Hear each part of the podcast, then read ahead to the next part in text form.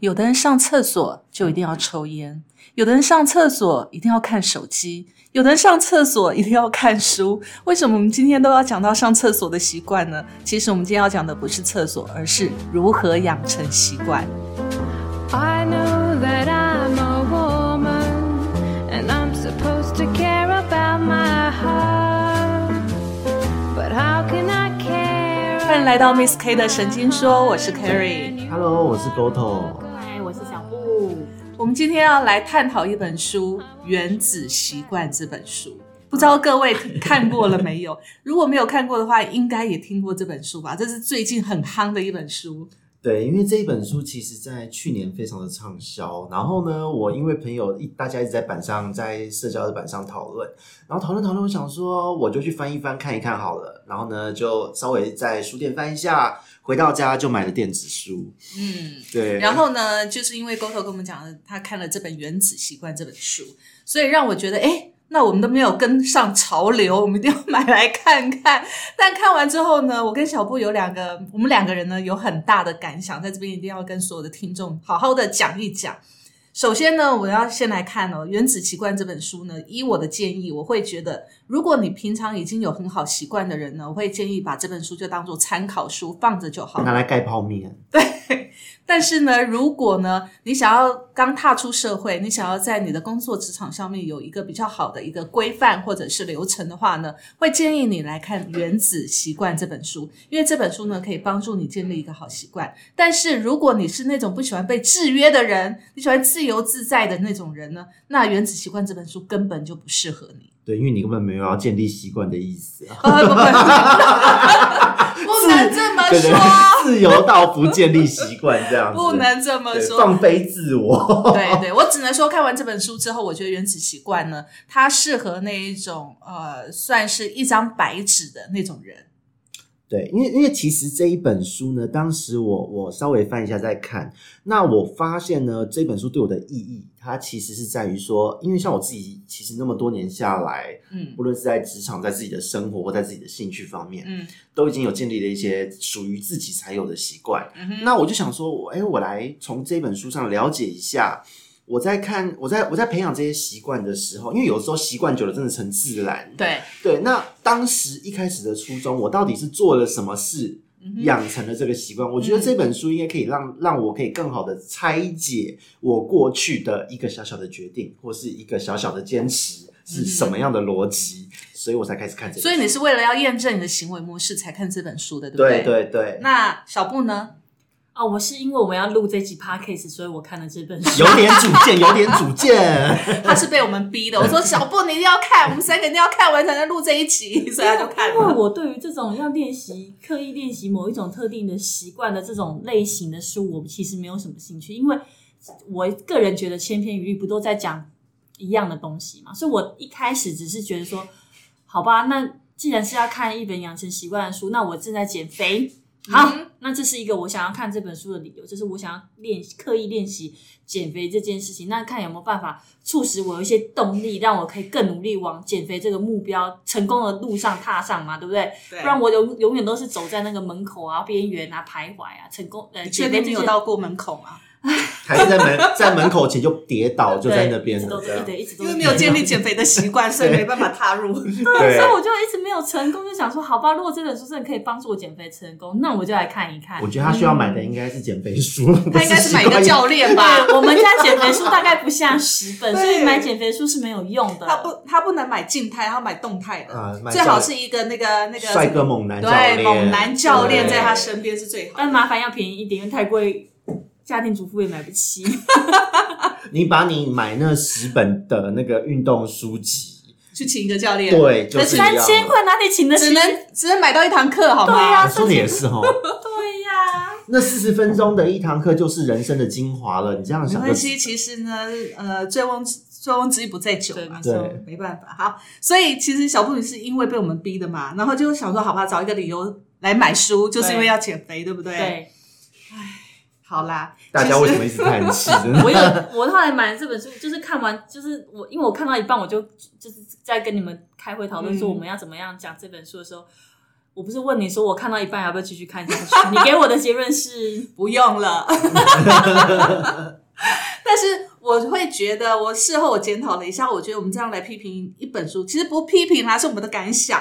来讲这本最近这么夯的这一本书，我觉得我们的用词不太对，应该是说它适合什么样的人来看这本书，而不是我们觉得不适合看就不推荐，也不能这么对，说。其实我是算坦白讲，我还是会推荐看这本书，嗯。但我推荐的人，我会推荐说，可能你刚出社会，对，然后可能你正在力求向上，或是你刚要进入一个所谓规律的生活，嗯哼。不论你今天是大学生，对。你今天刚出社会两年，对，哦，这个阶段是最需要养成一个好的习惯，比方说自我进修的习惯，随时成长，让自己有紧张感的这个习惯，约束自己等等等。嗯当你正在建立这个习惯的过程中，这一本书我觉得它可以发挥很大的效用。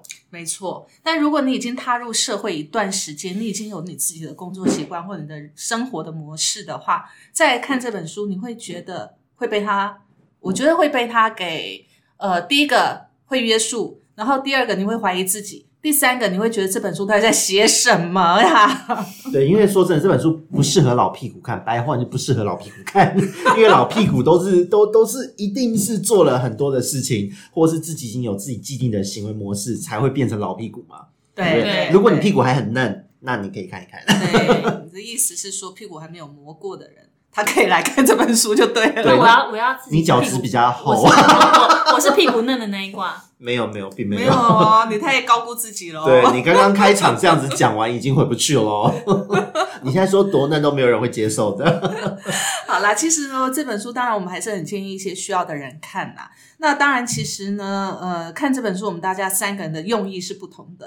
因对为当时我会买这本书，是因为我早在网络上已经听过这本书的名号跟名声，哇，很多人都是非常 promote 这一本书的，而且非常建议来看这本书。那我在想呢，其实我生活并不是那么的有规律，或有那么多的好习惯，所以我就想，嗯，如果我可以建立一个好习惯的话，也许我可以变成更好的人，对不对？不是啊，我们现在定一下你刚刚说的好习惯，因为我觉得你的生活算蛮规律的，其实你很自律啊。谢谢你的肯定。对，如果你是说，你说说我好自律，我自律的习惯有哪些就？比方说每个礼拜三五中午一定要吃大辣还 double cheese 的这种 这种很不营养的东西啊之类的，因为我们其实是你下午傍晚就是太阳下山的时候，不是都会去散步吗？对啊，然后你大概下午四五点的时候，我们会做一个小时的运动嘛？对，啊，对啊，这就是好的习惯啊。对啊，啊，然后固定时间吃大餐，因为说真的，到了我们这年纪，我们已经不管身体健不健康了，吃大餐疗愈的是灵魂，我们是在救赎自己的灵魂我。们现在是为了我们的灵魂在救赎。对我们不是在救身材，所以我觉得这个也是一个习惯啊、所以我当时看这本书的时候，我就会错意了嘛，因为我以为对对对它会建立我良好的灵魂习惯，结果结果并并没有，对，所以我觉得就是就是我们要的东西跟普世价值定义的好习惯可能会不太一样哎，。是的，是的，对是的，对对，因为其实我一直在找这本书里面，就是我们刚刚在提到减肥这件事情，嗯所以我一直在寻找这本书。我们爸爸给我一个答案，就是让我促成有这个动力去减肥。嗯，但他只是告诉你怎么样去建立这个减肥的习惯，比如说嗯运动的习嗯惯，让你减肥。可是还是没有触发你动力的那个的的那个部分嘛。嗯，所以我就其实我看完的时候，其实是蛮失落的。有点空洞，对不对？对，坦白说，所以有点我并我并不是不想要减肥，我很想要减肥，但是就没有那达成目标。没有那个第一个让我想要去做的这个那个那个渴望。嗯，对。其实这本书讲的呢，它最主要讲的是建立习惯的方法。对，嗯，那它是从心理、生理去剖析你建立习惯的一个顺序。嗯，那么其实我觉得他这种剖析方式其实是合乎逻辑的，因为一般人不知道你的一个习惯的建立的模式，它是怎么样组成的。那原来看了这本书之后呢，你会发现哦，原来建立习惯它是有一个固定模组，它是有个固定模组，你 A 会启动 B，B 会启动 C，C 还会回来带 A，就会形成一个循环。它就会变成一个习惯模式的行为模式的一个建立。其实看这本书的好处呢，其实也是有在这，你就会让自己更了解为什么我会那么喜欢吃大辣，或者是 喜欢吃一些不行不健康的食品的这一类的，因为它可以让我的心情变好啊。嗯所以我可以从这些习惯里面获得我想要的抒发。嗯，对，这也是他这本书里面所讲的，就是你的习惯的建立，要让这个习惯有吸引力，嗯，对，他这个为什么要虐待自己？对对对对，当你这个习惯有吸引力的时候，你这个习惯就会长久建立下去，而且会变成一个反射性的动作，它会变成一个心理渴望的需求。所以像小布刚才讲的，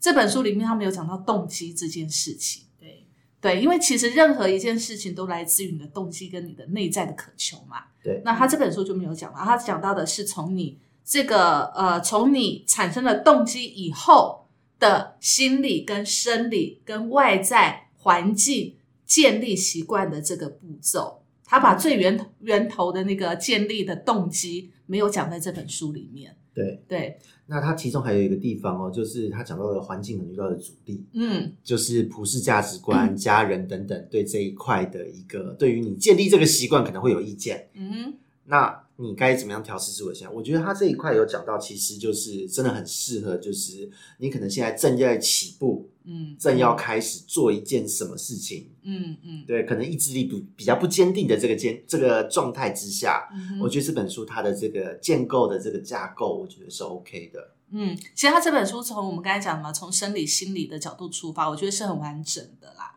是很完整。所以，当你今天如果觉得你想要呃让自己的生活模式过得更规律的话，倒是可以参考这本书。嗯，对，但是如果你已经想要，比如说像小布想要建立减肥的习惯，已经挑战这么多年还失败的，这就那不用了就不适合这本 书。你适合把钱存下来，直接买个食堂教练课，对然后到直接到建议你直接付诸行动了，是的是的对对，因为它这个是属于比较自律的，就是你自己按照这个步骤，第一个步骤、第二个步骤可以做到的。比如说，他在这里面呢，他在这本书里面所讲到建立习惯有四个法则。那我觉得这本书很棒的，就是说他会帮你准，就是整整理好这个四个法则的顺序。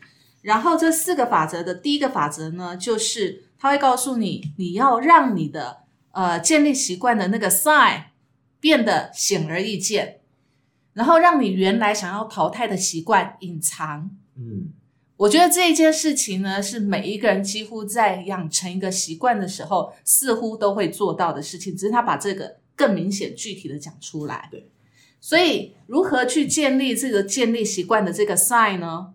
让你的习惯可以显而易见。其实这件事情哦，我觉得就像小布女如果要减肥，我们通常要减肥的话，我们都会把一个很身材非常好的美女，对不对？照片，我放过多少张啦？，对，我的工作的电脑荧幕也是，我的手机的荧幕也是。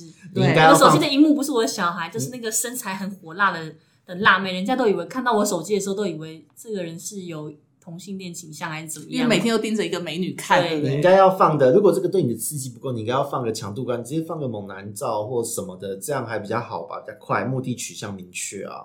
但我如想要果没有变瘦我想要变猛男呐、不是，你不是要想你要想象象你你是他那个猛男的伴侣，对，他身边应该要什么样的女孩子？我曾经看过一个猛男的伴侣，他的旁边就是一个猛女，身材那个肌肌肉壮的，那屁股之大了，算了吧，我这不要。那个是写真 model，你要看的应该是不是，那是活生生的人，是在走在路上，真的，他的哦伴侣就长那样。哎，通常如果健身的伴侣，真通常都这样子，因为健身房他们就一起啦。对啊，对啊，所以我是啦，才不要成为我我不少那样朋友也的人伴侣这样啦。而且我也试过把那种很瘦的衣服，我曾经年轻的时候很瘦的衣服把它吊起来，然后可以看不出来促使我减肥。那件衣服都长灰尘了，还是没有啊？可能那件衣服不够贵，所以你心不够痛，就没有想要减肥的动机。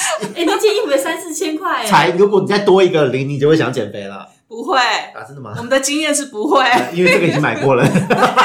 而且你会觉得哇，我买了这么贵的衣服，那我要珍藏起来，不穿也 OK。对呀、好吧，我太低估女性对于衣服的这个坚持了，我的错所。以其实我觉得这个这个显而易见这件事，我觉得当然是让你的梦想变成具体化。嗯，比如说你你可能你要赚多少钱，然后要买什么样的房子，把那个房子的整个标的物你把它具体化，挂在你的房间里面。而且你那也要能够想象，当你在里面的时候，当你得到这个成果的时候，你的那个感动，你要能够想象描绘这个画面，这件事对你才有吸引力。否则的话，就是别人的事情跟你无关。可是你要小心哦，看久就麻木了，就像减肥一样就会样。把它当成家里的一个其中一个装饰品，对然后就 pass 就眼睛就是直接 pass 掉这样子。，对对对，所以其实我觉得第一个法则，我们看到第一个法则的时候，其实我们就有点嗯，好，把你的那个习惯呢，要建立那个习惯呢，显而易见，让你随时都看到。我我觉得这是我们第一个 concern 的点，就是它有可能会麻木掉。我们你知道我们，因为我们本身是保健食品嗯，出身的嘛，对？就是做这这个产业的。好，我跟你说，我的办公桌上都是满满的保健食品，但是我还是经常忘记吃它。因为你已经麻木了，对，已经视而不见，因为太常看到了、啊。对，对啊，嗯所以物以稀为贵嘛。当你偶尔才看见它一次的时候，你其实会有吸引力；当你每天都看到它，随时随地它都在你身边的时候，你再漂亮的美女，我也会觉觉得没感觉。对，没错。所以其实这件事真的要小心的服用哦，不能常常随便的去使用它。麻木到最后需要在那个东西旁边挂七彩霓虹灯，非常显眼。提醒他我在这里，我在这里，越来越可怕了。最后连霓虹灯都视而不见，那很惨欸 真的蛮惨的。只好挂 disco 的反光球。好，那沟通你说说，像这样子，它第一法则你有符合过吗？你说一个 sign 吗？嗯其实我还好欸，我我我其实比较是享受过程，我不是结果论，在培养习惯这一块。嗯像我自己的习惯呢，养鱼这件事好了，因为是很童年就开始在做这件事情。嗯那这一件事情呢，当时我并没有想到我以后要靠这件事为生，嗯哼，或养的鱼要多华丽、多壮观。嗯我从来没有想过这件事，我只是觉得在这个过程之中，我觉得很有趣。嗯哼，然后再来是像冥想这件事情，一开始我也没有想说要靠冥想怎么样，比方说得道升天之类的，我从来没有这样想法。当时只是觉得，天哪，我要让我心情平静下来，来面对我现在遇到的困境。嗯嗯，然后，哎，以前看过书，觉得冥想这件事应该对我有帮助，我就试着这么做。嗯然后不知不觉觉得，哎，真的好像有帮助，我就开始每天都在做，习惯就养成了。嗯我是比较在过程中找来决定我要不要继续这一个动作，我是这样的人。嗯我觉得这个真的是因为你找到这个动作对你产生的意义，对对不对？而不是想到那个目的。所以我就他这本书其实有提到，他最先就提到说，其实建立一个习惯，最重点不是在建立习惯那个目标，而是建立习惯的过程里面，你如何养成这个系统。对，嗯，当你养成了这个系统之后，你的目标的习惯就自然而然而然它会达成，它就变成不是压力了。是啊，因为有时候太目的、太结果导向，我觉得那个结果有时候会会会是一个压力来源。就像呃，以前在台大念书的时候，嗯。呃，我那一栋所管叫生呃生命科学院，然后那个生科馆，每年哦每学期都有人从上面跳下来自杀。嗯哼，台大很多啊，就是以前在高中时代，国呃高中时代都是学霸什么，结果当一堆学霸都到了台大之后，发现自己好像是普通人，嗯哼，他没有办法接受这个落差，可能还会因此觉得念书对他来讲是一个忧郁，叫成绩这个结果，以前的荣耀现在变成是压力。嗯对，那这些人就没有办法承受。所以我说真的，有的时候太目的结果导向，嗯你反而没有办法好好的慢下脚步去注视你这个过程、这个细节中间给你带来的感受，对你中间得到的东西。对，对，所以我完全就没有不是用这样的出发点 哈哈哈哈，在培养习惯。所以其实啊，我在刚看这本书的时候啊，我是对于他所讲的这个系统过程的建立这一句话，我非常的认同。对，因为其实我本身是一个目标导向的人嘛，嗯，所以其实做任何事情的时候，你会觉得会为了达到那个目标，你会有时候会会有压力。对，除了自己有压力之外，跟你一起工作的人或者你身边的人也会有压力。是的。那你就没有办法享受这个建立、达到那个目标的这个过程的享受过程的快乐，嗯，对不对？所以我常常都会想说，以前我都会觉得说，人家说你要享受过程，这一路的风景，最重要的是这一路的风景。对我来讲，我觉得说，嗯，这一路的风景对我来讲是压力。所以，就哎、这样聊，我们光是我跟秀宇就是不同的脑袋思维在看这件事。虽然我们其实，在业界就是啊、呃都大家都挂主管职，可是我们完全不同的调性，这也很有趣。对啊，对啊，对对啊。所以其实就就拿我们减肥这件事情好了，为什么我觉得我们为什么一直没有办法减肥，是因为我们要达到减肥这个目标，所以我们一直觉得减肥是压力。对，你要享受那过程，比方说每次去健身房看看那个健身教练，什么买堂课你，确定这个是系统吗？嗯，对，这是系统，情欲的系统，已经不是健身了。我觉得，我觉得如果健身教练是彭于晏的那个长相跟身材，我可能会促使我有点动力吧，可能而已。对啊，可是他不能延续啊。可是其实有时候被你知道，又会觉得说你在这个人面前，就觉得自己怎么体态不好，对然后就会又不想去了。对你反而更有压力。对啊，所以其实我们一直没有建立好一个减重的系统，对不对？对，没错，就你们讲的好像减重很难一样。很难啊，拜托，要不然怎么这么多人没有减下来？世界上如果减重很简单、很很简单的话，世界上就没有胖子啊。对啊，因为减重本来就是一个反人性的行为啊，因为你必须要克制自己的欲望啊。可是如果从这一本书的角度来讲，其实它的目的、它的结果导向来讲的话，它结果是好的啊，因为你享受到了好身材带来的社交的价值、自我的肯定。可是你永远都享受不到美食。对，因为你的美食永远都是被你延后、延后、延后的。你知道一定就是那些名媛，就是小 S 啊，嗯或者是徐，就是那个徐若瑄、Vivian，他们在减肥的时候，你你看他们那个盘子，一塞牙点点缝吧。对他说从来没有吃饱过哎、对人生不能享受吃饱，我到底为何生为人呐、对不对？就是要吃饱啊，打个饱嗝，这样子就觉得开心，对吗？虽然人家常常说可以延迟快乐的这种人最容易成功，可是你一辈子都在延迟快乐，你不觉得在凌虐你自己吗？没错，天哪，我知道我们完全要把这本书合上。你们今天我晚上快乐的小胖子对，你们今天晚上吃泡面就用这一本盖吧。被你们讲的这一本好像都只剩下盖泡面的价值，你知道吗？其实也不尽然啦。其实，在这里面呢，我们刚才讲第一个法则就是你要让你的改变习惯的那个习惯的 sign 变得明显嘛，对不对？是的，是的，那他在这个法则里面还提到一个，我觉得我们蛮认同，就是改变习惯最有效的方法就是改变身份认同。嗯所以今天我们要减肥，我们就要认同我们就是一个饮食健康的瘦子，而不是在减肥。那我们就不用减肥啦，因为我们的饮食很健康。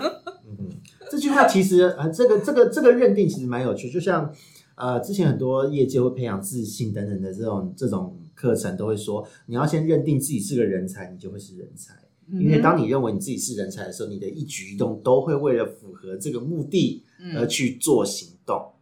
其实当然这也是一个有有根据的说法啦。是的，是的，对，因为他在后面的章节里面也会提到为什么会是这样的方式。那我们等一下再来讲。是那我当时看到这一句话，就改变习惯最有效方法就是改变身份认同这句话，其实我是认同的。嗯，这个我也认同。我认同。，对，就是你今天，比如说我今天好，在我们的行业里面，我们常常有机会站到台上去讲话。如果你今天站到台上，你不把自己当做一个 leader，你不把自己当做全场的焦点，你不把自己当做一个可以掌控全场那个 power 的那个有 power 的那个人的话，那你可能就没有办法发挥你站在台上的功能。嗯，对，而且而且舞台就是这样，当你有这个认知之后，你站上那个台，一个举手，一个投足，一句话，对，都是有魅力的。所以你看，像明星站上台啊，他为什么一站上台可以发光？就是他认定自己就是明星，嗯而不是素人。对，没错。对，所以这件这句话我是认同的。所以呢，他说改变有三个层次，就是在你习惯改变习惯有三个层次，一个呢是第一层最外层是改变结果，嗯，就是我们刚才讲的，我先改变我的目标，改变结果。再接下来第二层是改变过程，嗯就是我们刚才讲的建立系统的这个过程。那第三个是改变我们最内在核心的内在的一个心理状态，就是你的身份的改变，嗯，身份认同的改变。所以基本上我们再把这个再重新整理一下，就是说你要从内在先去改变，接着你内在改变了，你的行为模式才会改变。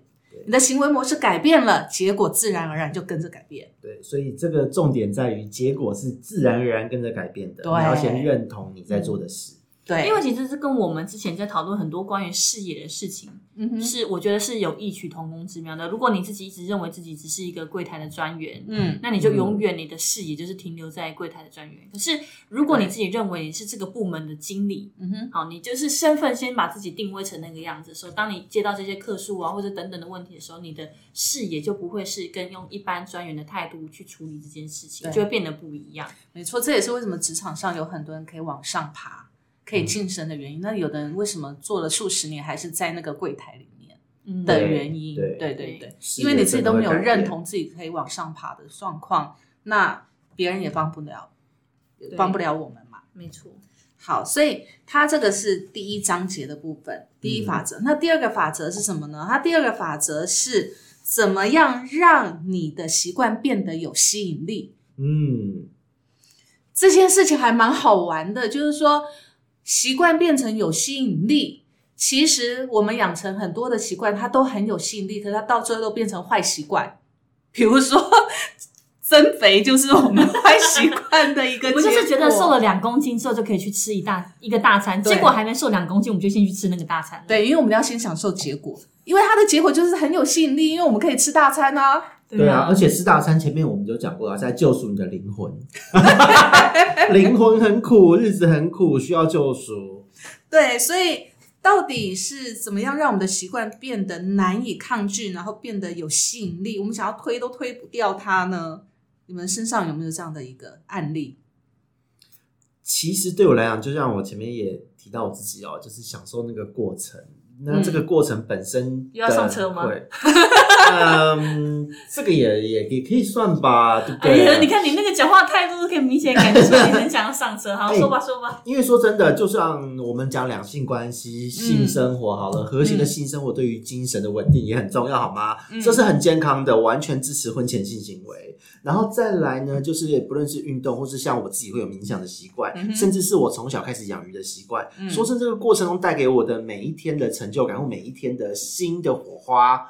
我都觉得很开心，就像啊，就讲最最肤浅的性方面，好，最直接的感官刺激。嗯哼，你跟同一个人做，如果有 feel，你会不会重复做？会不会就觉得好像每个礼拜就该来一圈？所以就是有那如果跟这个人做没有感觉，是不是他换人了？对啊，因为我要享受这个过程啊。如果没有享受，我为什么还要？所以现在有这么多无性夫妻，就是因为这样来的。说真的，很多这样子啊。哎、这几天的新闻大家有没有看？那个关于像像一些就是有想说什么什么鸡排妹啊，A 男 A 男什么什么，对对对一大堆的。其实像这样子的一个新闻，在这样一提，在以前是不可能被拿出来提的。这个时候能拿出来提，其实就是很多人开始在正视自己的感官的需的需求，嗯对、嗯情欲方面的需求。那我姑且不去讲说谁好谁坏，嗯，可是，在这一件事情中，我们可以看到大家对于这一些事情、这一些方面的议题是接受度越来越高的。所以，我认为说，其实这一方面对于我们的一个生理上、心理上的需求是会有帮助的。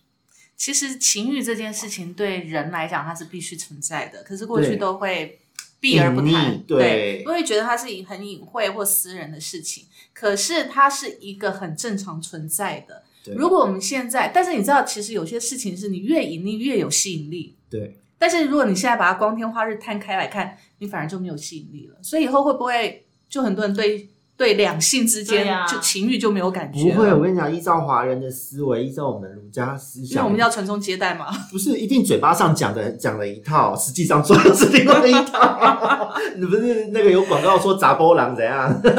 哎，我们今天讨论的这么这么正经的书，不会啊，可是这个请下车这个也 也是一种习惯的养成嘛，对不对？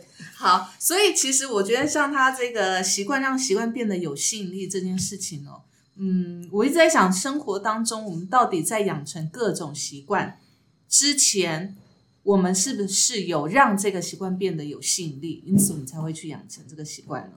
对，我觉得这很重要。的确是啊，因为就像冥想的这个习惯，好了，那个嗯刚刚车子已经下了哈，对对，现在回到圣人的阶段，对对对对，在冥想的这个过程中，因为每一次的冥想结束，都觉得内心好像今天的焦虑或是今天的烦恼被放下了。那你是不是今天就放过自己？那为什么我冥想的时候都想睡觉呢？嗯，我觉得那本身就是想睡觉，跟冥想无关。所以我每次要冥想，我就睡着。其实我曾经有一段时间就是有点失眠的状态，我就会进入冥想阶段，然后冥想阶段我就睡着了。很好啊。但是后来当我睡眠正常，我就不会冥想了。我就干嘛冥想啊？吸引力已也经因为你的目消的对，失了嘛因为你的目的是要让你的睡眠变好，那你的过程是每一次的冥想都能让你达到这个结果。那当你逐渐的结果已经成自然了，那你就不需要这个过程啦，对啊你，就不需要冥想这个过程啦。那对我来讲，冥想的过程我不会睡着，我反而会觉得有时候会觉得脑内好多的东西，就让它起来，很多的思绪起来，让它流走，起来让它流走。嗯然后在这样的过程中，我觉得我好多无形间的压力或有形的压力，慢慢的都能够得到疏解。嗯那我就可以用用用很好的精神状态去面对新的一天。嗯这是我对，所以我这个习惯我能够持之以恒，而且我不会，因为对于对于我来讲，它没有什么结果，它就是纯粹的这个过程，嗯结果就是让我明天能够更好，就是这样。嗯小布雷在习惯建立习惯之前，你觉得你现在的习惯有让你为什么它会变成习惯？它是因为有吸引力的产生，才会让你变成习惯的。习惯有哪些？我在绕口令嘛？对，我真的没有什么习惯是就是就是是因为喜欢而做的，真的很少。嗯但是除了祷告这件事情，就是因为大家都知道我是基督徒嘛，所以嗯祷告这件事情，它是确确实是一个习惯嘛。嗯但是那是因为刻意练习来的，嗯嗯嗯，那它会变成一个就是固定模式，比如说睡觉之前一定要祷告。嗯好嗯，那你睡觉会不会就睡得比较安稳？不会啊，我一样照样晚上对啊，失失眠眠啊，那对啊没有变成吸引力照样啊。晚上失眠啊。可是呃，有一天我我我后来觉得这件事情变得越来越重要，是有一天我儿子他可以很顺畅的说出他的祷告。哦，对，因为我们一一开始从他出生的出生开始，就是牙牙学语语的时候，我们就会嗯开始慢慢的，然后就会跟他祷，帮他祷告，然后跟他讲，就是我讲一句话，他讲一句话，慢慢这样练他，对，有一天他就突然可以自己完成所有的祷告词的内容，而且是弟弟比哥哥还先，所以弟弟的语言能力是比哥哥还好的。哦，那这件事情就促使我觉得说，哇，原来每天做这件事情是很有意义的。嗯所以就后来就改，就是慢慢慢慢，我们就会，我会觉得做这件事情很棒，所以就会让它让它变成我们的家庭的习惯。嗯嗯嗯，对没错没错。你我觉得你刚才讲到那个家庭的习惯啊，这件事情在这本书里面也有提到。嗯他说，让家人与朋友行塑你的习惯，这也是一种创造习惯的环境。因为这个是在你培养习惯里面很重要的一个环节。那他在这个环节里面提到三种方式，就是第一个，你多接近有利的人，也可以去培养你好的习惯；再就是多接近那个能够帮助你的人，那也是可以培养一个好的习惯；或接近多数的人，嗯。它也会是一种习惯的养成，对不对？对，对我，我看到这一段的时候，其实我的想法是什么？就在我就在想，我好想查查这个作者的生日哦，应该是摩羯座吧，那么现实。就那时候当时的想法，嗯帮你查一下。帮你查一下他到底是什么星座。你们继续聊，我来帮你马上帮你 Google 一下。谢谢啊。但是我觉得我很认同他这个部分，就是说，其实我们人生下来就是在一个群体的环境当中嘛。嗯，因为我们生在人的环境，所以我们会模仿人的行为。如果今天我们人是被丢在野兽的环境，比如说有的人仿野兽的对行为，，你看有的小孩他是被丢在野外的森林里面，被狼群养大，会被那个那个猩猩养大的。嗯，那种奇怪的都市传说，然后他们好像在在进入人的社会，他就无法融入了，因为他已经完全狼化或猩猩化了，对，他就不是一个人了。对啊，那同样就像，其实我们在讨论这个话题之前，我们稍微聊一下，就是好像，哎，呃，像我我会觉得说，我家人好像没有给我什么，嗯可是无形之间，当我们回过头来讲，Kerry 就提醒我，哎，不对，他有给你什么？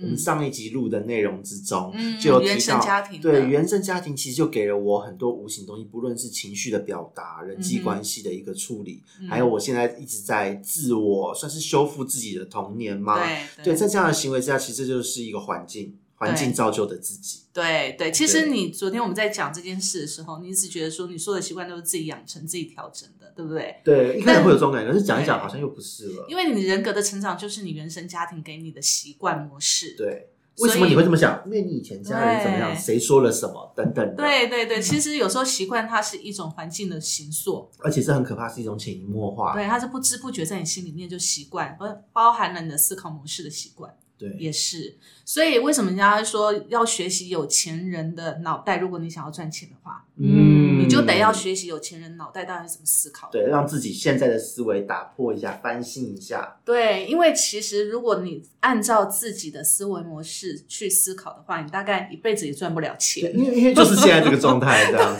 没错，对啊，所以模仿多数的人，模仿嗯大部分的人，模仿有利的人，其实这些都是一个习惯形塑一个非常好的一个环境。然后再就是你住的环境也会造成你的习惯，就像嗯孟母三迁。才会造就孟子嘛。如果他对没有三迁的话，我在想到底会不会有孟子出现？对啊，其实这不可考啦，对啊，没办法。但有的人会说，这是很值得醒思啦。对，那有的人当然会说，其实小孩子在什么样的环环境下成长，有的是他有天赋，他自己会去挖掘自己的天赋；嗯，有的在很穷困的贫很贫穷的家庭，然后环境很糟的家庭里面长大，他一样可以变成呃很有用的，比如说天才或科学家或者是企业家。对啊，你知道那个印度的贫民窟不就是有一个有一个年轻人，他就因为这样创造一个很厉害的那个连锁饭店嘛？对对对，所以其实有我看到这个时候，我在想说，真的是环境可以形塑一个人的习惯嘛？那其实就像刚才 g o t o 讲的，他以为他的环境没有带给他什么习惯，事实上是带给他思考的习惯。对，无形之中就已经给了我什么了。对，所以贫穷的环境里面也会造就你想要有钱的思考习惯。嗯，对不对？所以其实这个在仔细去去思索，都是会找到它的根据的。那这本书里面写的，其实呢，我们刚刚在讲的，他从生理、从你的心理这方面，生理跟心理这方面去做整个习惯养成的一个逻辑跟顺序。那当然，在我们已经养成这些习惯的人看来，会觉得好像很简单，嗯因为我们已经经历过去了。对，我们已经经历过了，好像似乎不用按照他这个模式，但是事实上，你去思索每一个人的行为，他还是会按照他这个逻辑在走。嗯，对所以我那个时候看这本书来验证我习惯养成的这个这个当时的架构，哎、嗯的确有抓到一些什么。嗯哼，对，可是现在回头来看，如果要我接下来养成什么习惯，再用这个模式，我想，嗯，先不要。因为他其实讲的有一些些复杂啦。他虽然说他的、呃这些道理还蛮简单的，但是剖析的很深。对他剖析的其实有点复杂。那他第三个法则就讲说，让你的行动轻而易举，你就可以建立这个习惯。对，那其实这件事情呢，就是呃，精通习惯是由重复开始，而非完美。我觉得在这个章节里面呢，我有体会到一点，就是说它里面讲，就是很多人他会求呃，怎么讲呢？他会想要一步到位。对，但这个世界上没有一步到位的东西。就是减肥，我们就是比如说我现在呃几公斤啊，我就是想要瘦个十公斤，我就希望我抽脂吧。对，我就希望我明天眼睛 睁开就是少十公斤。对啊对所以为什么这么多人为了不去努力，然后找那种很很快速减肥的方法，吃药啊，嗯或者抽脂啊、医医美啊美用这种方式？其实这都是不健康的，都是不健康，因为你没有建立这个中间的系统。对，其实它重点还是在讲，你要建立这个系统，你才能自然而然达成你要的结果。是因为建立了系统，你才能够让这件事情不用任何人盯，就会持续的做下去。那你的对而且结果才会成型。对，而且它才会变成一个呃自然而然的回路。是的，对，就会变，有时候会变成一种反射动作，你下意识的反射动作，对，对，才不会去时时的要去提醒自己，会变成一种压力。嗯，对，好，那么在这个让你的习惯轻而易举养成的这个章节里面呢，他也提到说，除了让你的习惯简单之外呢，也让你的习惯变得最小努力，用最小努力的原则去实践它，它反而更快。对，因为毕竟是习惯。如果在一个习惯的事情上，你还要花那么多的时间成本，各式各样有形无形的，那这件事情本身就会很有压力。对，就减就就拿减肥这件事情来说好了减数的就是你不要你不要一次就是 一次就是要你自己运动一个小时，太难了，所以还不如就是从棒式一分钟开始，对，每天练习一分钟，对，慢慢养成。慢慢养成。那为什么还没减肥成功呢？因为他速度很慢呐、真的很难。对，而且你大概三十秒吧，你是不是都没有撑到一分钟？但我觉得我在看这个章节的时候，我有点疑问呢，因为它里面提到说，不要让你的习惯变成压力，变成你讨厌的、的事情。如果一旦变成你讨厌的事情的时候，你就可能很快就放弃。对，所以，当你要做这件事情的时候，在你觉得很厌烦、很很讨厌它之前，你就赶快先停止。哦，那我就在想啊，好，比如说它里面举了运动也好，比如说我今天去运动，那我不想像人家运动一个小时，我可能运动三十分钟，我就觉得好累好累，很讨厌这个地方，那我就运动十分钟，我就先走了，哦，我就会在这个地方停留一个美好的感 ending，嗯，然后下次就会再期待。然后呢，但是我在想啊，如果我是一个，当然这个是对于规律生活有坚持的人，如果我今天规律生活并没有坚持，那我可能今天觉得哦，我会讨厌这个地方，那我就干脆不要去了。对，会哦，嗯，会会这样。有很多人其实缴了健身房的会费，然后后来都没有去，变成单纯缴费，就是这样。缴了费，突然觉得我很讨厌这个地方。我有一，阵子真的很讨厌去上瑜伽课，因为我很喜欢去，之前很喜欢去上那个热瑜伽。嗯哼，那有一次呢，就是每就每次站就在我旁边做运动的那男生，就是汗流浃背，然后一股就是酸臭味，加上脚臭味。哦，那很难受哎。然后因为他的瑜伽垫应该是都没有洗吧，所以那瑜伽垫就是会有那种就是你知道那个闷臭的那个汗味出来。从此之后再也不去做热瑜伽。对，因为你就是跟那不好的印象连接在一起嘛，嗯，所以其实跟什么人运动也很有关系。好哦，好想吐槽，但想想还是算了。你吐槽，你们吐槽什么？啊不是啊，啊就去找个帅的健身教练，很难，好不好？天底下有那么帅的教练，那不是很简单吗？好吧，很难这件事，对于帅哥这件事。好，好然后他这边，而且你看着教练有遐想，你不是也会觉得不好意思吗？对啊对呀、你反而会觉得你，比如比如说你本来可以举五十磅的，可是你会想要表现自己很娇弱，对，就二十磅的，你觉得举五十磅，觉得自己好像不像个女人一样。男同志反而不会这样，那就是所以你思维跟我们不一样吗？好吧。所以这个模式就哎是，所以啊教练我不会，哎呀，没办法，所以这个就是一个习惯中间的这个过程，嗯，就是因人而异，所以要最重要的还是去思考。怎么样的状况是你能接受，用你能接受最小的成本，而且是你能够享受的方式去做。对。总之呢，他在这个章节里面就是告诉你，你让你的习惯变得轻而易举。对那怎么样才能轻而易举呢？如果你觉得一下子要跨一大步，你跨不出去，那就从一小步开始慢慢跨，就像小时候我们婴儿要学走路一样。对，慢慢的，慢慢的先走，那只是看你能不能忍耐那个时间的长度而已。嗯，对 你效果满不满意而已啊。是的，对，好，那第四个章节第四个法则呢，就是最后的 ending 了。当你经过前面这么多的一个折磨之后，你建立了你的系统模式之后，最后你就会产生令人满意的奖赏。如果这个奖赏是令你非常满意的，那么这个系统就成立。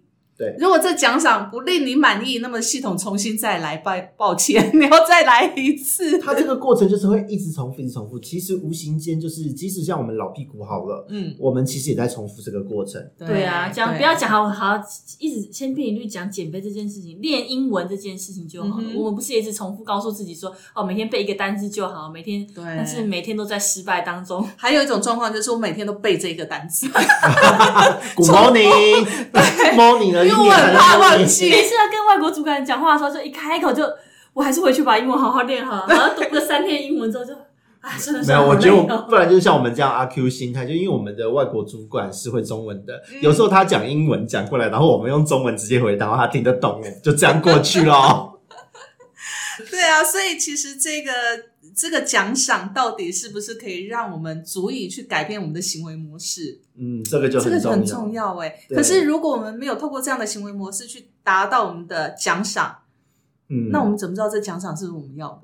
对啊，对啊，所以其实很多人就败在这一点，会觉得没有办法达成目标。最主要原因是他不知道他那个奖赏足不足够满足自己，干脆就放弃。嗯，对，我为什么还要花那个时间去做一个而且不满足我看不到啊自己的？对啊，而且其实我身边有蛮多这样的案例耶，就是呃，为什么人家说像我刚刚举到台大的这个例子，因为很多人在学生阶段，在台湾的教育中，学生就是很讲究成绩嘛，结果论，嗯完全的结果论，嗯所以大家会觉得你要考到好成绩的过程很有压力。嗯哼，可是当你今天出社会后，我有好几个同学，以前的国中同学女生，她国中就是资优班，嗯。哦，然后她原本一开始在一般班，然后呢，嗯她她后来去了资优班，高中也是念得很好。后来呢，她的家里面发生了一些变故，然后呢，他在高中就中辍，嗯中辍之后立刻哦，才高中生，才刚刚要满十八，就就跑去整形啊什么的，然后把自己花枝招展，然后再再做八大行业什么一大堆的。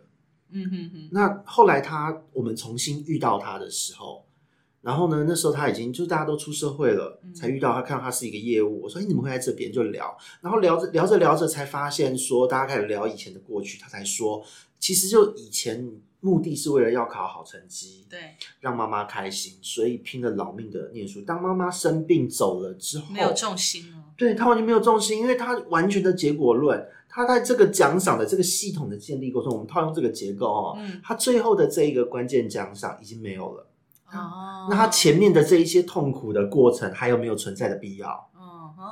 所以他现在变成要去弥补他过去失去的，因为为了要建立这个系统而损失的一些对欢乐。对，所以他那一些欢乐，那什么，在短短的几年之内啊，他立刻欠下卡债，什么一大堆有的没有的，对，就是去享受掌声干嘛，然后去去做八大行业，享受男人的追捧，想要人群簇拥的感觉。其实你讲到这个，就想到我们上一期的那个原生家庭，我们讲到理财的观念、嗯有没有？对，因为小时候我妈一直跟我讲说没钱没钱没钱，等到我们有钱的时候，我们就开始挥霍，就做以前不能做的事。对这种弥补的效应，我觉得虽然在这一本书没有提到，可是它是可以连通的、连贯的。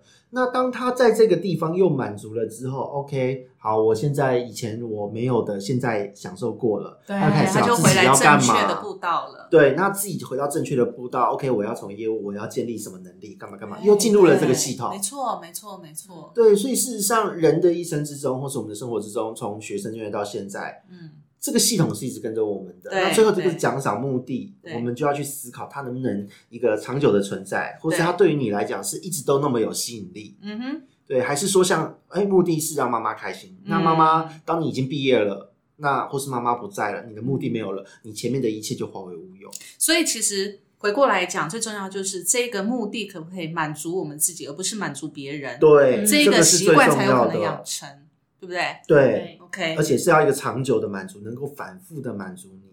对。对，对这是关键。好，那另外我觉得他在最后面的这个章节里面提到啊，我觉得还蛮有趣，就是基因会影响你的习惯养成。啊，会 来来说说吧。没有，因为其实这个有点生物学概念了。嗯我们以学理来讲，的确，你父母亲就是我们光讲是一个一个一个特征的遗传，就是、嗯它就是最典型的一件事。嗯，比如说像黑人，他很擅长跑步，他的弹性非常好，跳高、对跳远。对，所以他们对于运动的需求，还有他们的耐力性、天赋都会比较好。嗯因为天赋我们也可以讲是一种基因嘛。对，对，那也许上一代他有带有这基因，但他的环境没有办法造就他这个习惯，但他愿意培养下一代做这样的事情，那这这一件事情对这样的人来讲，他就会是比较轻松的。嗯有这个天赋的人，他比较轻松的过程中，他就比较能够享受这个过程。程的成就感。，对，然后呢，最后的结果对他来讲也会是一个比较能够反复操作的。嗯，OK 对。他这边有一句话，我觉得想要分享给大家，就是他说：“基因决定的不是你的命运，而是你在哪个领域会有机会。”哎，我觉得这句话很有哲理，就是说，其实每一个人他天赋是不一样的。那如果你是统一教育，那么每一个人出来不一定都会成功，这个挫折感就在这边产生。是的，但是如果你是因材施教，那就有可能你在各个领域会找到你适合的的一个专长，那你就会有成就感，对对不对？所以其实我看到这句话的时候，我觉得，哎，这倒倒是还蛮能够去去提醒大家，就是你现在做的跟你的呃基因跟你的习惯的养成，其实它是有一个连贯性的。嗯，去找出你的天赋在哪里，嗯，针对你的天赋去设计这个系统。对，这才能够达到你那个习惯养成的一个最大的功效。对，否则逆天而行也不是不行，只是你会比较累。对，所以小布，其实我们不一定要减肥啊，是不是？谁说瘦子才好看呢？要我们要抗基因，好不好？我们虽然有父母亲是易肥胖的体质，以至于我们也是易肥胖的体质，但是我们要抵抗啊。可是你知道吗？当现在这个社会啊，过去过瘦已经被批评是病态了，病态美。我们现在要追求的是富态美。肉感美，对，所以其实你知道我在家的这个家家工作这两个月多来啊，我本来不是不是说夸下好语说两个礼拜要瘦下来吗？后来我想通一件事情，就是我要做一个肉肉的性感女，这不是也很棒吗？我就放过自己了。肉肉并不性感，不会啊！你看那个那个日本女星渡边直美多可她爱啊，哪里性感？很性感啊！我觉得他蛮有趣的，有趣的性感。他的那个性感，并不是说你看他会有性欲，而是你觉得这个人有趣，然后觉得他有魅力，这也是一种性感啊。这不是达到我们要的目的，嗯我们要的目的是达到两性之间的目的。OK，所以他他 我觉得我单身的人，然后跟两个已经都有小孩的人，然后听两个有小孩的人讲这个句话，真的是很有杀伤力，你知道吗？不是啊，至少我们我们好，我们不要讲吸引外面的人哈，至少我们看了我们自己觉得哇，我自己怎么身身材这么棒啊，也觉得很好啊。可是现在就是镜子都不想照，但是你知道，我觉得会让我们觉得我们会胖的原因，是我们没有培养有效的运动系统。如果今天我们培养了一个有效的运动系统，但身上呢虽然肉肉，但至少我们有曲线，你知道吗也？是啊，人家都说看要看肌肉，不要看体重。对，然后要看你的曲线，不要看你的数字嘛可。是我连想要把它练结实的欲望都没有。哎呀，好吧，我其实我现在慢慢在建立这个习惯。其实我昨天才跟我儿子夸下就是好语，就是我们每天晚上八点到九点要运动一个小时的时间，啊哈，因为他一个礼拜胖了一公斤。哈一个小学二年级的小朋友一个礼拜胖一公斤，居家防疫期间一个礼拜胖一公斤，这太可怕了吧？对所以他然后所以他等一下，那他现在从防疫开始到现在已经六七周了，他已经胖了三四公斤。哈，哇塞，他是建立的什么样让他增肥的系统？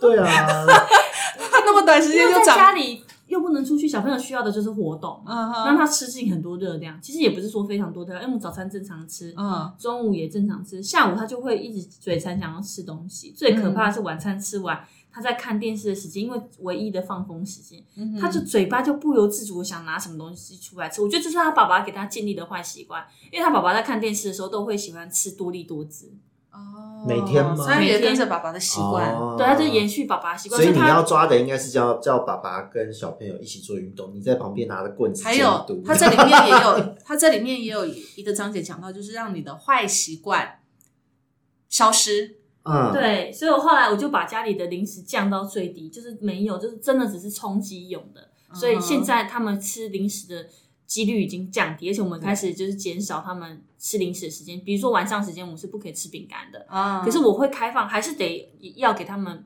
满足嘛，因为小朋友还是需要被满足，所以他可能七点半的时候，哦，吃完晚餐时间，七点半之后开始吃一个甜点，嗯哼，好，那甜点可能是水果，可能是冰淇淋，嗯。对，但是就是减尽量减少，但是就是我们就是慢慢想要建立这个习惯。那我的孩子通常都是我要促成我做这件事情的动力，所以我就跟他说：“你瘦五公斤，因为他真的需要瘦五公斤下来，啊嗯他他真的太……你们今天都有看到他吗？就非常的那个，好，他需要瘦五公非斤，常的非常真的那个肉，非常的肉，所以他瘦五公斤，我的目标就是十公斤，因为大人的成效一定比小孩子还要快一些。可是你要考虑到你的代谢问题哦。啊，对，所以我吃的比他更少，他是正常吃，但我吃的比他更少，所以就希望可以让我们母子俩一起享受健康人生，而且我们还跟他外婆一起打赌，看谁瘦的比较快，输的那个要好像要赞助不知道什么东西吧，赌注还没有说啊，但是就总觉得会变一个家族活动，对啊，所以他这个章节里面讲，你要养成一个习惯，你要变成环境很重要啊，还有人多的地方，你要靠近人多的地方啊，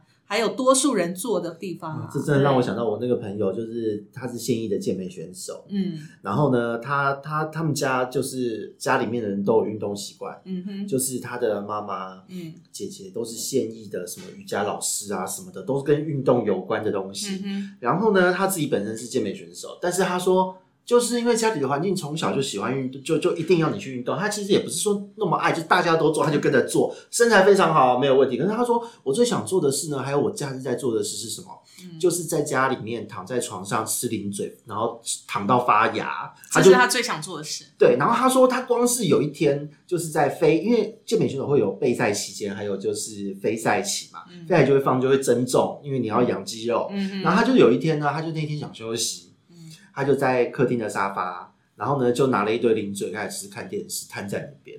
然后他家人回家一开门看到，就愣在那边，就说：“你怎么了？你是不是失恋什么？”啊，他身材很好，没有走山哦，他只是烂在那边，想要让自己放松一下。然后家人全部都超，全部都超担心哦，你是不是失恋了？你还好吗？因为他们家没有这种习惯。对，所以我说环境很重要。然后我就说，我天哪，我我我光听都压力好大。这是一般人的生活模式，在他们家竟然是一个奇迹，对，没有人做这种事。没有人会做这种事，而且而且像现在防疫期间，他们家人每天在互相叮咛，在盯他的，不定时会查他一下，就是说什么你有没有偷跑去健身房运动？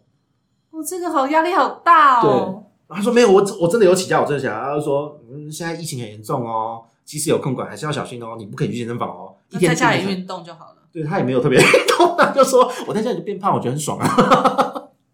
其实我觉得人生不就最快乐就是颓废吗？对呀、对，可是他本人自己就是，他虽然觉得这是一个对他好像是舒压，嗯是多年来的习惯，对可是他一直觉得，就是如果有个假日能够瘫在沙发上面，多好啊！对，多好啊可！是我跟你说，他这种不会持久，因为他只要瘫一两天，他就会觉得还是起来动一下好。对，因为他的习习惯养成了。成了。可是你看到、当有这个环境，我们要这人着在这个环境，当家人都是这样，你的系统环境已经建立好了，对不对？所以小布你们这个其加油哦实！小布，我提供你一个方法哦。其实我们家像我儿子啊，其实平常吃零食也吃的非常非常多。你也知道他现在十七岁了嘛，已经在青春期。然后他为什么还那么瘦呢？你知道他现在已经不喜欢吃零食了，因为我们家以前每天都固定把那个零食箱塞得满满的，嗯然后每次我都带他去全联买一大堆零食，那么高热量冰淇淋什么都买回来，然后都让他吃固定的东西。吃一阵子，他说：“妈妈，我看到这些东西我都无感了，我不想吃了。我现在带他去吃买零食，他说我不想吃，看到这些我都不想吃了。这个这这种话就是直接强迫他中断，对，就是呃，这也有这样那个中国那边的一些新闻，就是说小朋友喜沉迷于手机游戏，嗯，然后呢，家里面的人为了让他断绝这个习惯，就是说那小朋友还说，我以后要靠这个生活，因为现在不是电竞嘛，嗯电子竞赛这一些，然后就让他就真的去跟电竞的团队接洽，让那个小朋友去一天，去感受那个训练的高压，一天之后就立刻中断，就不想再玩游戏了。嗯也许你可以试试看，让你儿子每天吃，每天就吃到他腻，吃到他吐为止，对你那么喜欢的，那弄到你吐啊，那目前为止他们还没有吐过呢。那就还不够啊，还不够啊，你就饭里也加零嘴。可是我怕他小学二年级突破五十公斤或六十公斤怎么办？这倒是有点麻烦。对呀、而且现在不是说可以出去跑跑跳跳的期间又不行。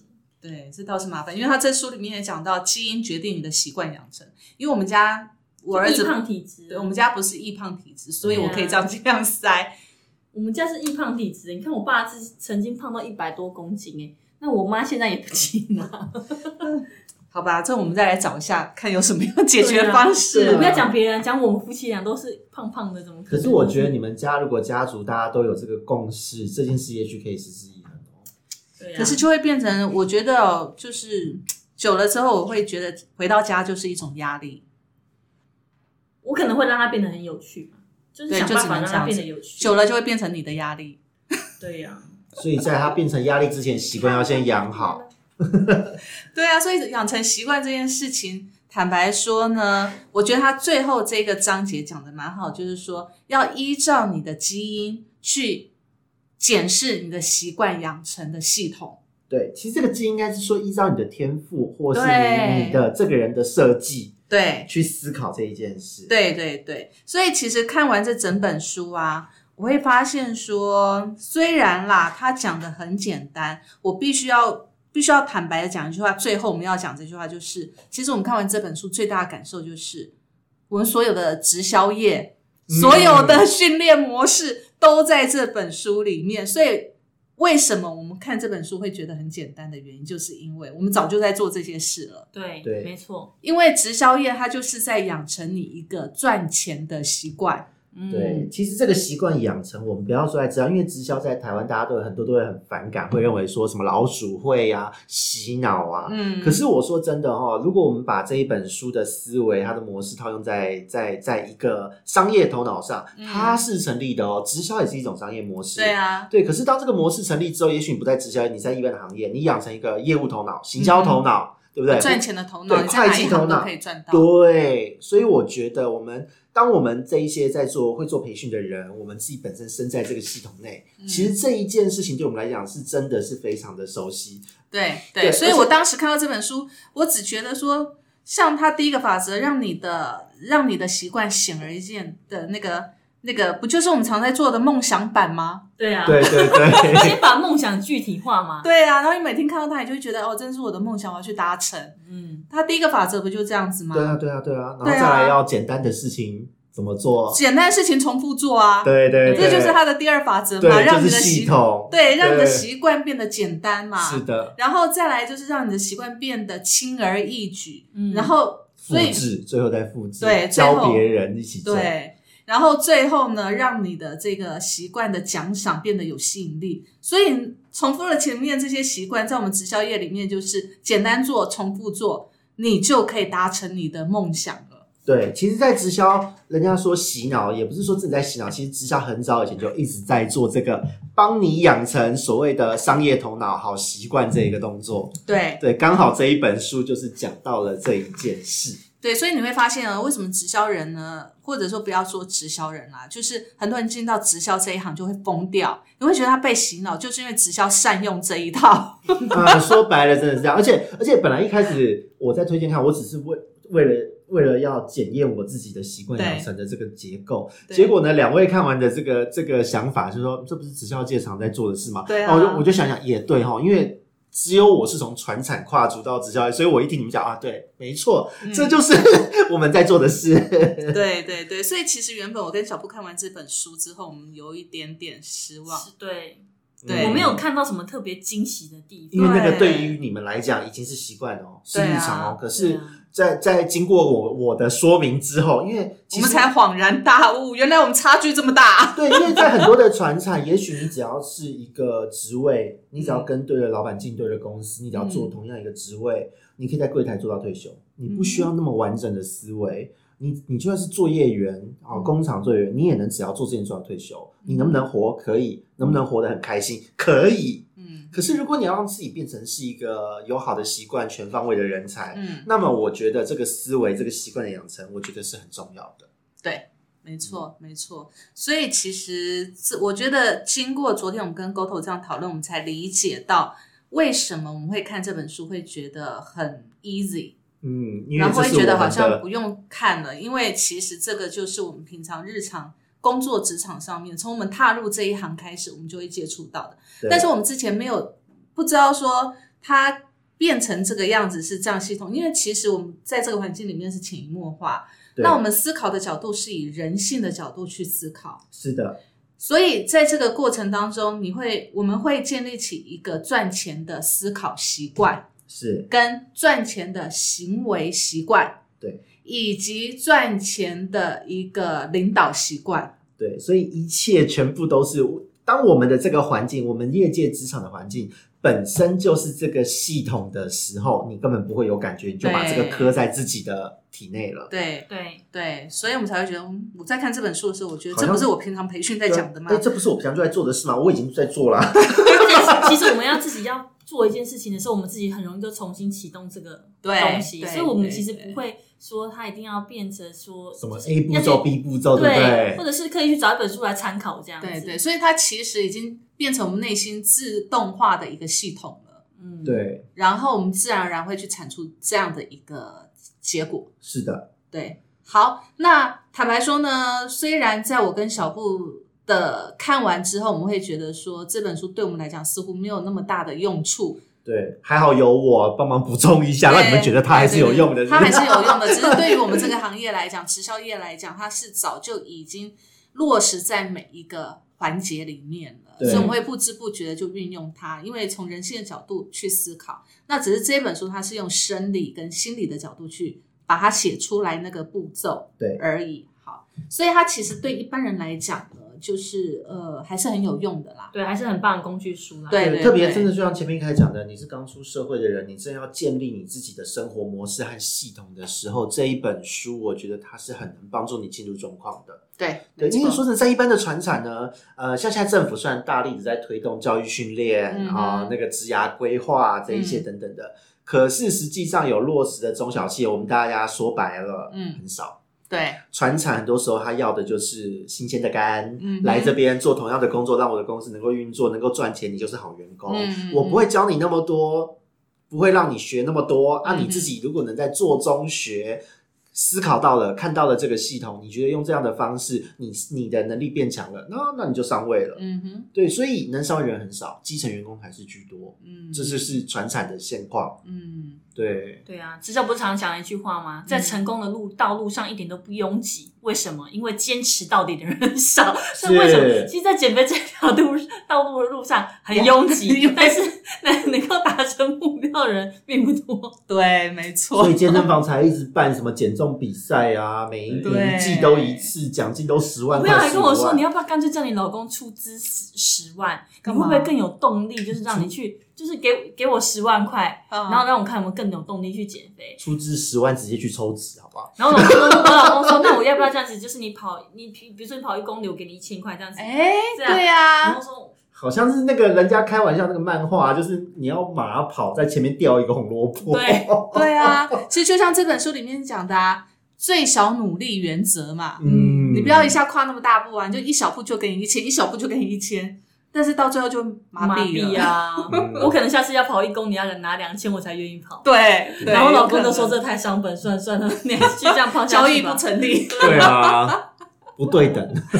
哎呦，好，那其实呢，我们今天看完这本书呢，嗯，好，我觉得这个结语让构头来讲好了。我跟小布讲，可能也讲不出什么。其实我还有一个蛮妙的点，嗯就是其实我觉得，其实如果那个结果没办法帮我们让我们创造快乐，那你就想是不是思考一个让你创造恐惧，就是如果你不做这个事情，你会会怎么样怎么样？比如说，为什么有的人他强迫自己减肥，因为他就害怕中风嘛，啊，哦，或害怕得糖尿病嘛，所以嗯是不是创造一个可怕的结果，嗯会更让你更有动力去做这件事情？但是你要先思考一下，你的基因有没有可能让你得糖尿病？就是有各种可能。可是不一定肥胖的人都得糖尿病像我一个啊。朋友，我那个朋友就是现在搬也搬去淡水那一位，在贸易界工作的那一位朋友，常常跑来我家串门子的那一位，他不喝水的，只喝饮料，好可怕哦！所以他没有生病，完全没有。对，他有人基因就这样子啊。而且他讨厌吃蔬菜，他只有吃火锅，偶尔就是意思意思吃点菜，他平常吃不吃菜的。